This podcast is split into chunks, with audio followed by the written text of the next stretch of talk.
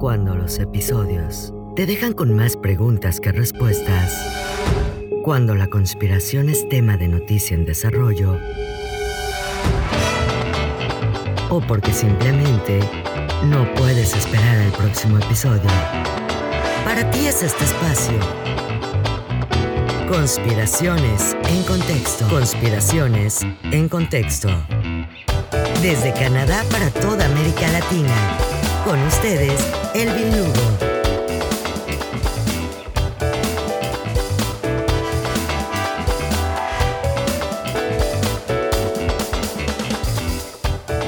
Hola, hola, ¿qué tal todos? Feliz viernes, bienvenidos a este tercer episodio de Conspiraciones en Contexto, donde examinamos el contexto de las teorías conspirativas y conspiraciones que nos rodean.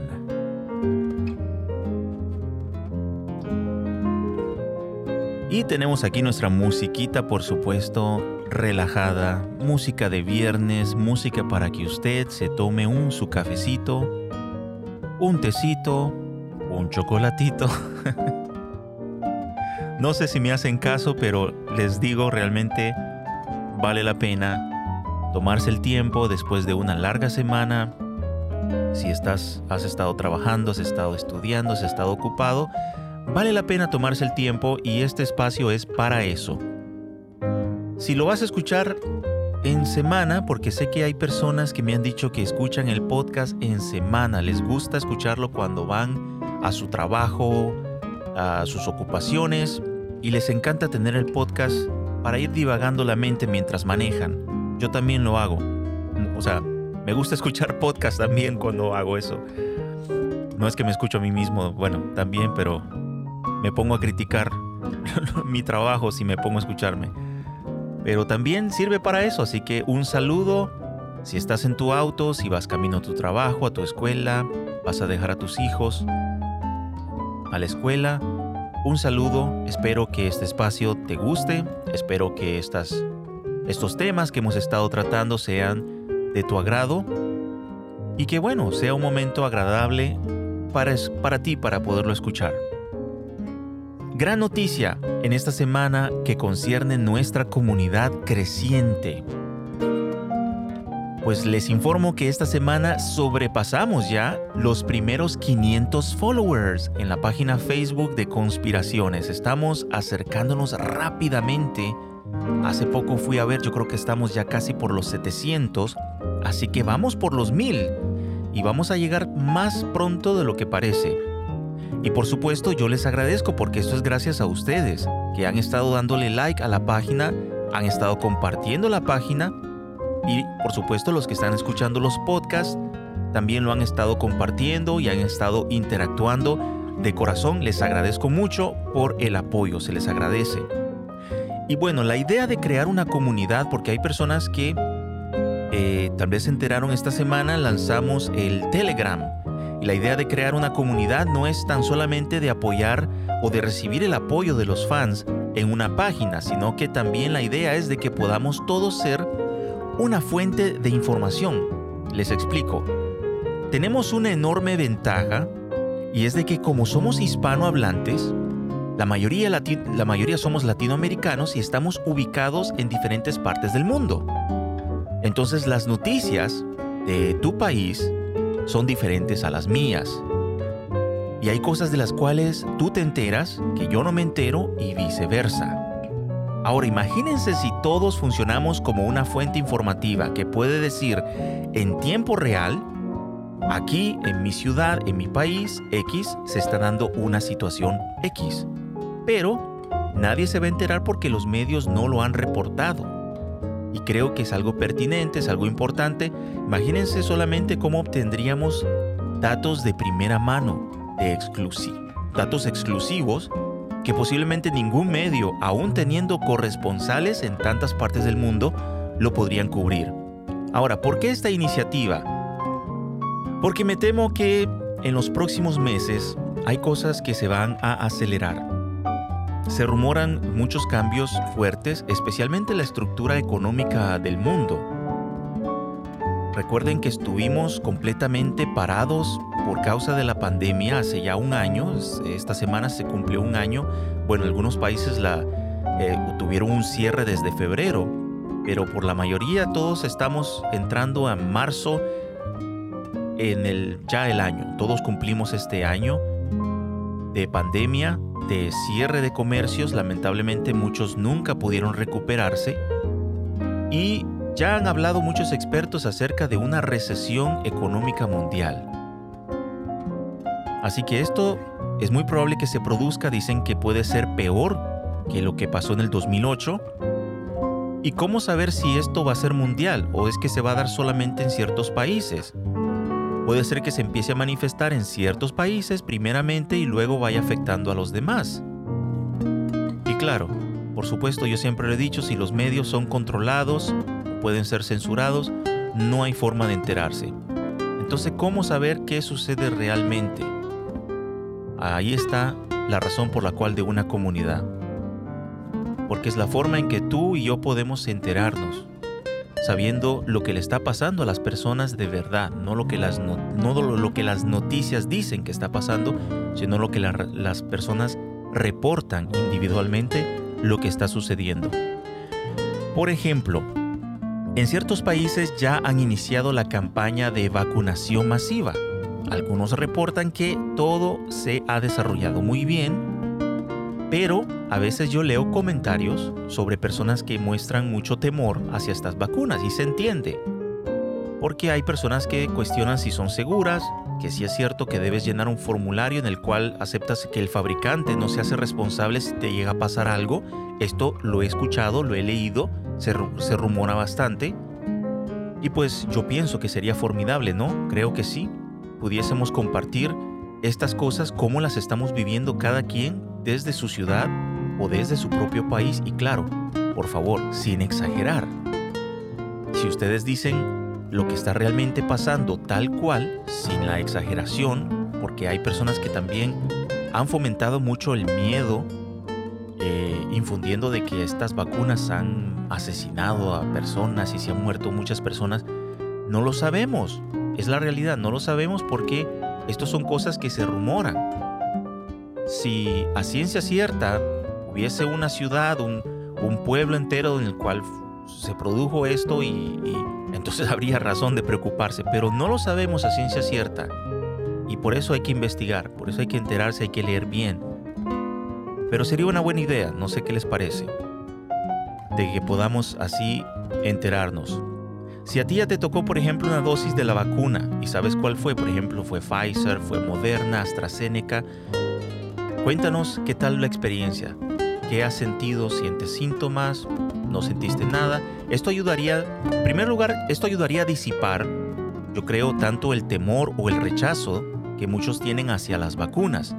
Pero, escúcheme bien, porque yo sé que hay muchos que son antivacunas y van a decir no, no, la promuevas. Pero escúcheme bien, si algo está pasando que los medios no reportan y nos damos cuenta por medio de la comunidad, entonces yo les digo, sí, podría justificar nuestra prudencia. No el miedo, no el temor, prudencia ante estas vacunas y ver qué otras opciones de pronto puede haber porque recuerden que no todas las vacunas son iguales, no todos los fabricantes las fabrican de la misma forma. Así que esto sería bueno. Este es solo un ejemplo, no sé qué les parece. Cuéntenme justamente en los comentarios. Voy a poner la pregunta en Facebook, más tarde la pondré en Instagram y en Telegram también. Y pueden ahí contestarme qué les parece. Pero en grosso modo a esto me refiero con ser una comunidad. Así que nuevamente les doy las gracias a los que siguen el podcast porque, bueno, hay unos también que me han dicho que se les hace entretenido. Y por supuesto, bienvenido, gracias por escuchar el podcast si se les hace entretenido. El simplemente que este podcast sea interesante es también algo bueno. Pero personalmente, no sé a ustedes, pero a mí lo que me gustaría más es que el podcast no solamente sea entretenido, sino que lleve a entender qué es lo que hay detrás de cortinas, ya que estoy hablando de temas de la actualidad. Así que yo comparo esto como alguien que pierde los lentes rosados. Ya saben, ¿verdad? El filtro del lente rosado. Y que hace y que le permite ver las cosas tal y como son. Si hay un peligro, le permite ver el peligro. Si le, le, le, le despierta la conciencia, pues qué bien, mejor, ¿no? Lamentablemente, pues no siempre es así. Hay muchas personas que prefieren ignorar de forma voluntaria lo que realmente está pasando para no sentirse asustados. Y se entiende, se entiende. Hay personas que padecen de ansiedad y a veces es mejor no escuchar eh, temas bastante fuertes.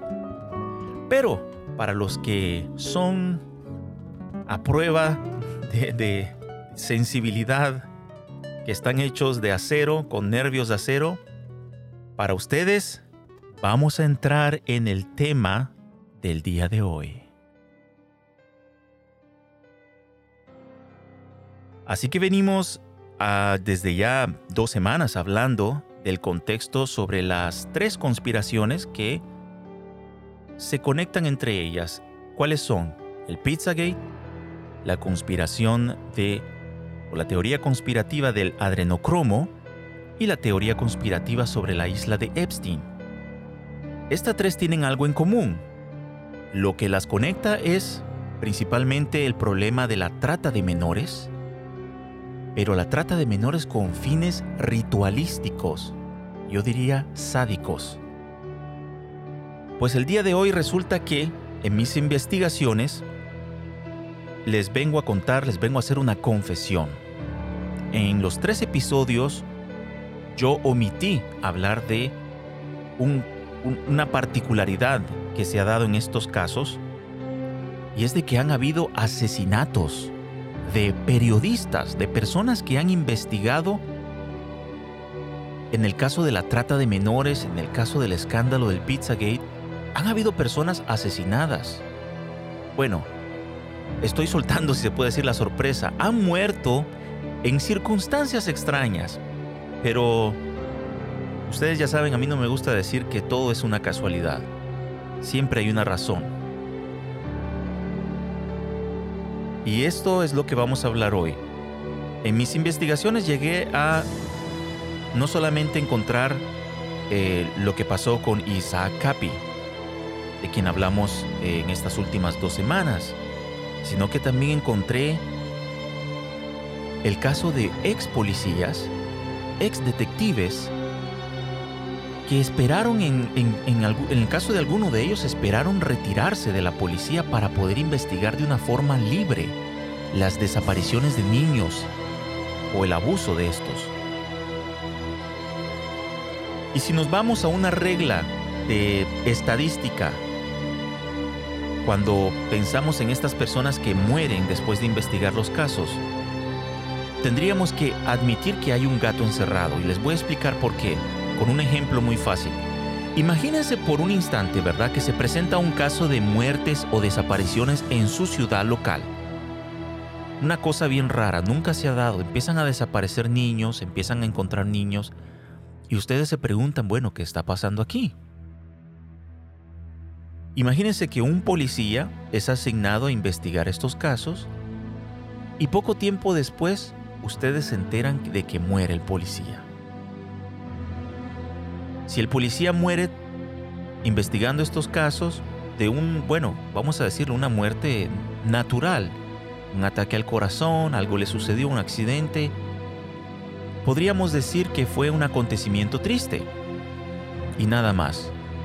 Pero ahora, imagínense que otro policía retoma las mismas investigaciones y muere otra vez. Entonces, podríamos decir que fue una tragedia casual, una tragedia casualidad de que dos policías investigando un caso así fallecieron. Ahora, imagínense que esto llega a pasar con un tercer policía que empieza a investigar un caso y también fallece. La pregunta que yo les hago es, especialmente a quienes yo llamo a los que les gustan usar los lentes rosados, la pregunta es, ¿cuántos policías más creen ustedes que sea necesario que mueran investigando el mismo caso para poder empezar, tan solo empezar a sospechar de que hay algo o alguien que quizás, digo solamente quizás, está tratando de proteger a un grupo de personas que están cometiendo estos asesinatos o haciendo desaparecer a estos niños. ¿Cuántos, ¿Cuántos policías muertos más tendrían que haber para entender que hay gato encerrado? Pues hoy les vengo a contar cómo han habido periodistas, o en este caso ex policías convertidos ahora en periodistas, que han muerto por investigar casos de redes de pedofilia. Yo diría que ellos se sacrificaron para poder no solo dejar evidencias, sino que también pistas claras para otros, para que otros también se animen a retomar las investigaciones donde ellos se quedaron que otros pudieran retomarlo. Yo comparo esto a los corredores que pasan, se pasan la antorcha. Hay uno que se cansa y le pasa la antorcha a otro, solo que en este caso el corredor no pasa la antorcha porque está cansado, sino porque lo asesinaron. En mi opinión, creo que son personas asesinadas. Vamos a escuchar. Voy a empezar leyéndoles unos artículos. Primer, primera investigación periodística fue expuesta, eh, primera investigación que vamos a ver hoy, que expuso un anillo de pedófilos de élite. Este, esto fue reportado el 25 de octubre del año 2017 por Alternative News Network. Y dice así, Liz McKean, la ex reportera de investigación británica que expuso a Jimmy Savile y la cultura de la protección de los pedófilos en la BBC, es una cadena de televisión, fue encontrada muerta. Ella tenía 52 años de edad. La BBC, que bloqueó la transmisión de su innovadora investigación y pasó los siguientes años intentando destruir su reputación, informa que murió de complicaciones de un derrame cerebral. Esto reporta la BBC. Reconociendo que su vida estaba amenazada durante el tiempo que investigaba las élites de Saville y la BBC, McKean dijo que su conciencia no le dejaba otra opción que perseguir la verdad y exponer la cultura de la pedofilia. La madre, ella misma de dos hijos, creía que ese era su deber. Cuando se hizo público que BBC News bloqueó la transmisión de su investigación, admitió lo siguiente, me sentí muy infeliz porque la historia no se publicó, porque sentí que habíamos hablado con personas que colectivamente merecían ser escuchadas y no fueron escuchados. Pensé que eso era un fracaso. Sentí que teníamos una responsabilidad hacia ellos. Conseguimos que nos hablaran, pero sobre todo les creímos y entonces, ¿para qué sus historias no fueran escuchadas? Me sentí muy mal por eso. Sentí mucho que los decepcionara. En pocas palabras, McKean llegó a tener testigos listos para denunciar a Jimmy Savile, pero su investigación, como lo acabamos de decir, fue censurada por la BBC. La BBC protegía a Jimmy Savile. No sé si ustedes recuerdan la semana pasada, hablamos entre los nombres de personas que Isaac Capi había denunciado, estaba también Jimmy Savile, que es conocido, es un, es un fue un animador de televisión, de radio, muy famoso en Inglaterra durante muchos años, de la década de los 70, 80, 90. Y este hombre era muy querido por la gente, era bien loco, bien... Eh, bueno, si ustedes lo ven en videos y en fotos y lo buscan, Jimmy Savile, Savile, ustedes lo van a ver. Es un hombre incluso con unas expresiones faciales, eh, una mirada bastante eh, penetrante, bastante fuerte hasta pareciera que está loco.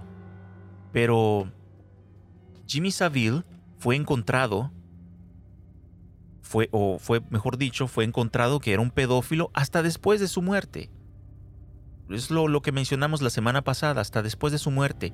Y esta es, este es el caso, la investigación de Liz McKean.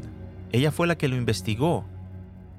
La, la, señora, la, la mujer, la madre de dos hijos, perdió la vida y hasta después de la muerte de ella y la muerte de este eh, animal, diría yo, ¿verdad?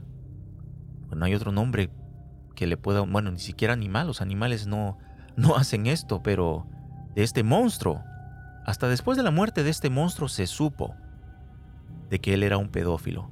Y esto suele suceder muchas veces. Muchos países han visto el caso de personalidades muy famosas, públicas, eh, con una carrera exitosa, eh, celebridades, actores, productores de televisión, y a veces ni siquiera han pasado un mes de la muerte de la persona y se empiezan a, empiezan a soltar un montón de noticias, se empieza a saber todo. ¿Qué se sabe de Jimmy Savile? Ahora que ya falleció, se sabe que él estaba metido en una red de pedofilia. Salieron a la luz los testigos, entre ellos los de McKean, y entonces todo fue revelado. Como acabo de decir, por supuesto, hasta que muere la persona, los medios de comunicación sueltan la información. Vamos con este segundo caso, noticia del Neon Nettle, 26 de agosto del 2018, escrito por el periodista Jay Greenberg. Dice el encabezado, detective que expuso el anillo de pedófilos de élite fue encontrado muerto. Un ex detective de la policía convertido en autor investigador fue encontrado muerto pocos días después de publicar un libro que exponía una red de pedófilos del gobierno de alto nivel. Su nombre era Mark Min, de 58 años. Fue encontrado con una bala en la cabeza el 14 de agosto, pero mucha gente se niega a creer la versión oficial de la policía. Esa versión es de que él se suicidó en la granja de su amigo cerca de la ciudad costera de Port Elizabeth en Sudáfrica. La familia de Min afirma que nunca se suicidaría. Esto lo dejó en claro un miembro de la familia, pero afirman que al contrario, el ex detective temía que la gente lo persiguiera porque estaba a punto de exponer aún más la pedofilia de la élite de Washington, D.C. El detective altamente respetado fue el autor del controversial libro The Lost Boys of Bird Island, que se publicó el 5 de agosto del 2018 y expuso impactantes casos de abuso infantil y de corrupción que había presenciado él mismo mientras trabajaba en la fuerza policial. Después de dejar la policía, Min eh, decidió y dedicó su vida posterior a exponer el tráfico de niños, orquestando, orquestado perdón, por el gobierno que descubrió mientras trabajaba como detective pero anteriormente se le impedía investigar. Imagino que sus mismos jefes no le permitían eh, darle seguimiento a este tipo de casos. Min, junto con su buen amigo Chris Stein, también un ex policía convertido en investigador y periodista, escribieron el libro juntos para exponer a funcionarios gubernamentales de alto nivel y élites poderosas que llevaron niños a Bird Island, donde fueron abusados y asesinados. En el libro se detalla el nivel de la participación en la red de pedófilos por parte del gobierno, junto con los informes sobre el abuso de las víctimas, los presuntos actos de asesinato para encubrir los delitos y la corrupción y explotación de recursos estatales de alto nivel por parte del Estado. Así que imagínese un ex policía que tuvo que esperar a que terminara su carrera para de forma legal, porque estando en la policía lo hubiesen quizás hubiese quizás habido un juicio contra él por hacerlo. Tuvo que esperar para de forma legal, ya como un ciudadano, porque no es prohibido hacer este tipo de investigación a nivel ciudadana. Él no cerró los ojos ante tal práctica oculta, sabía que podía llevarlo a la muerte y aún así lo hizo y falleció en ese intento de exponerlos. Pero yo diría que no fue un intento porque logró algo, logró hacer avanzar lo que ya sabemos ahora por causa de él, por causa de su libro, y seguro muchos que han retomado sus investigaciones de forma independiente, quizás están en este mismo momento por soltar información, pero obviamente está siendo muy, eh, muy difícil de poder salir a la luz con informaciones porque ya sabemos lo que pasa, ¿verdad? Cuando una persona saca nombres a la luz así. Vamos ahora con un tercer caso. Una, una redacción más del periódico Neon, eh, Neon Nettle, 14 de agosto del 2018, escrito por el periodista Daniel Newton. Destacada periodista que investigaba crímenes sexuales contra niños y que se presumían habían sido perpetrados por el expresidente Clinton fue encontrada muerta. El cuerpo de la periodista Jenny Moore fue encontrada en un hotel de Washington, D.C. pocas semanas después de que presentó los detalles de las denuncias de la presunta víctima ante el Departamento de Seguridad Nacional. Los registros muestran que Moore se había puesto en contacto con Seguridad Nacional desde el 6 de julio hasta el 9 de julio. La semana siguiente, Moore se puso en contacto con el FBI. Uy. Grave error, el FBI. Con los mismos detalles sobre la víctima de Bill Clinton. Moore, quien era una ex reportera del WDIV TV, afiliada a la cadena NBC de Detroit, murió a causa de una convulsión. El cuerpo fue descubierto por empleados en el Country Inn en Suits by Radisson en la ciudad de Washington, D.C. Según un ex agente del FBI, Robin Gritz, quien también era un amigo cercano de Moore, los detectives de homicidios en el condado de Prince George, Maryland, realizaron investigaciones el lunes. Según informes preliminares de la policía, la muerte no es un suicidio.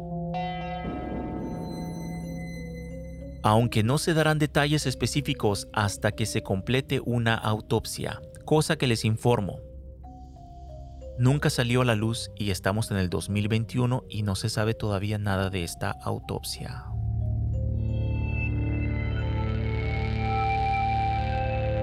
Moore era una conocida defensora e investigadora de la trata de menores y del abuso infantil y estaba en proceso de profundizar en nuevas acusaciones hechas por un hombre de 26 años que afirmaba que Bill Clinton lo violó cuando él era un niño. Clinton lo habría agredido sexualmente y llevado a fiestas sexuales de élites en DC, en donde otras élites de la misma ciudad también se frecuentaban. Hmm, ¿Qué les recuerda esto? Moore se puso en contacto con el periódico True Pundit en junio pasado para dar sus acusaciones contra Clinton y este habló cara a cara con ella y con la víctima. The True Pundit reporta, Jen Moore pensó que con una investigación criminal, los agentes federales podrían usar a la víctima y exponerla frente a Clinton para ver si así admitía haber cometido un error o hacer algún intento de soborno o comprar el silencio de la víctima, dijo el periódico. Estaba preocupada por la seguridad de la víctima y estaba trabajando para encontrar un puerto seguro hasta que estalló esta historia. Pero ahora es ella la que apareció muerta. Estaba muy preocupada por la víctima porque fue el primero en romper el hielo y hablar según True Pundit, habían otros esperando para contestar, para contar, perdón, sus historias. Pero él fue el catalizador. ¿Pensó que podría resultar lastimada? Claro que sí, pero esta mujer no tuvo miedo. Guerrera absoluta, dice el True Pundit. Fue una ex policía. No creo que tuviera miedo de nada ni de nadie. Moore incluso habló de cómo la presunta víctima de Clinton se estremeció y vomitó durante las entrevistas. La presunta víctima también afirma haber sido agredida sexualmente por Clinton en un yate en Nueva Inglaterra y también afirma que otros siete niños más fueron víctimas abusadas de una forma horrible. También afirma que hubo algunas fiestas en barco en las que se presenció que otros niños estaban ahí. A estas fiestas en barco presuntamente asistieron miembros de la élite del escalón político de DC, que incluía a niños pequeños que eran violados. Dentro de un mes de que Moore proporcionó, mejor dicho, en un mes de que Moore proporcionó, perdón, después de un mes de que Moore proporcionó información vital a los agentes federales, lamentablemente ella se descuidó ahí, ¿verdad? Y documentó las interacciones con, varios, con varias presuntas víctimas, fue encontrada muerta. ¿Es esta coincidencia? La historia está todavía en desarrollo. Y bueno, no solo hay, no solo han habido mm, eh, policías que han muerto, han fallecido también periodistas, como lo hemos visto. También hay, han habido mm, eh, celebridades que han fallecido, como el caso de Isaac Capi. Pero también han habido modelos que han fallecido. Y la próxima semana yo les voy a contar más al respecto. Por ahora me despido, muchas gracias por escuchar este espacio Conspiraciones en contexto grabado completamente en vivo, con muy poca edición y creado para gente como tú, sí, como tú, que buscas conocer todo lo que hay detrás del telón. Soy Elvin Lugo, que te desea un excelente fin de semana y sobre todo, muy buenas noches. Gracias por escuchar Conspiraciones en Contexto. No olvides visitar nuestra comunidad en Facebook e Instagram, donde nos puedes encontrar como arroba conspiraciones21. Déjanos un like, tus comentarios, preguntas o comparte la página con tus amigos y familiares. Mientras tanto, te esperamos el próximo viernes a las 7 pm, hora del este.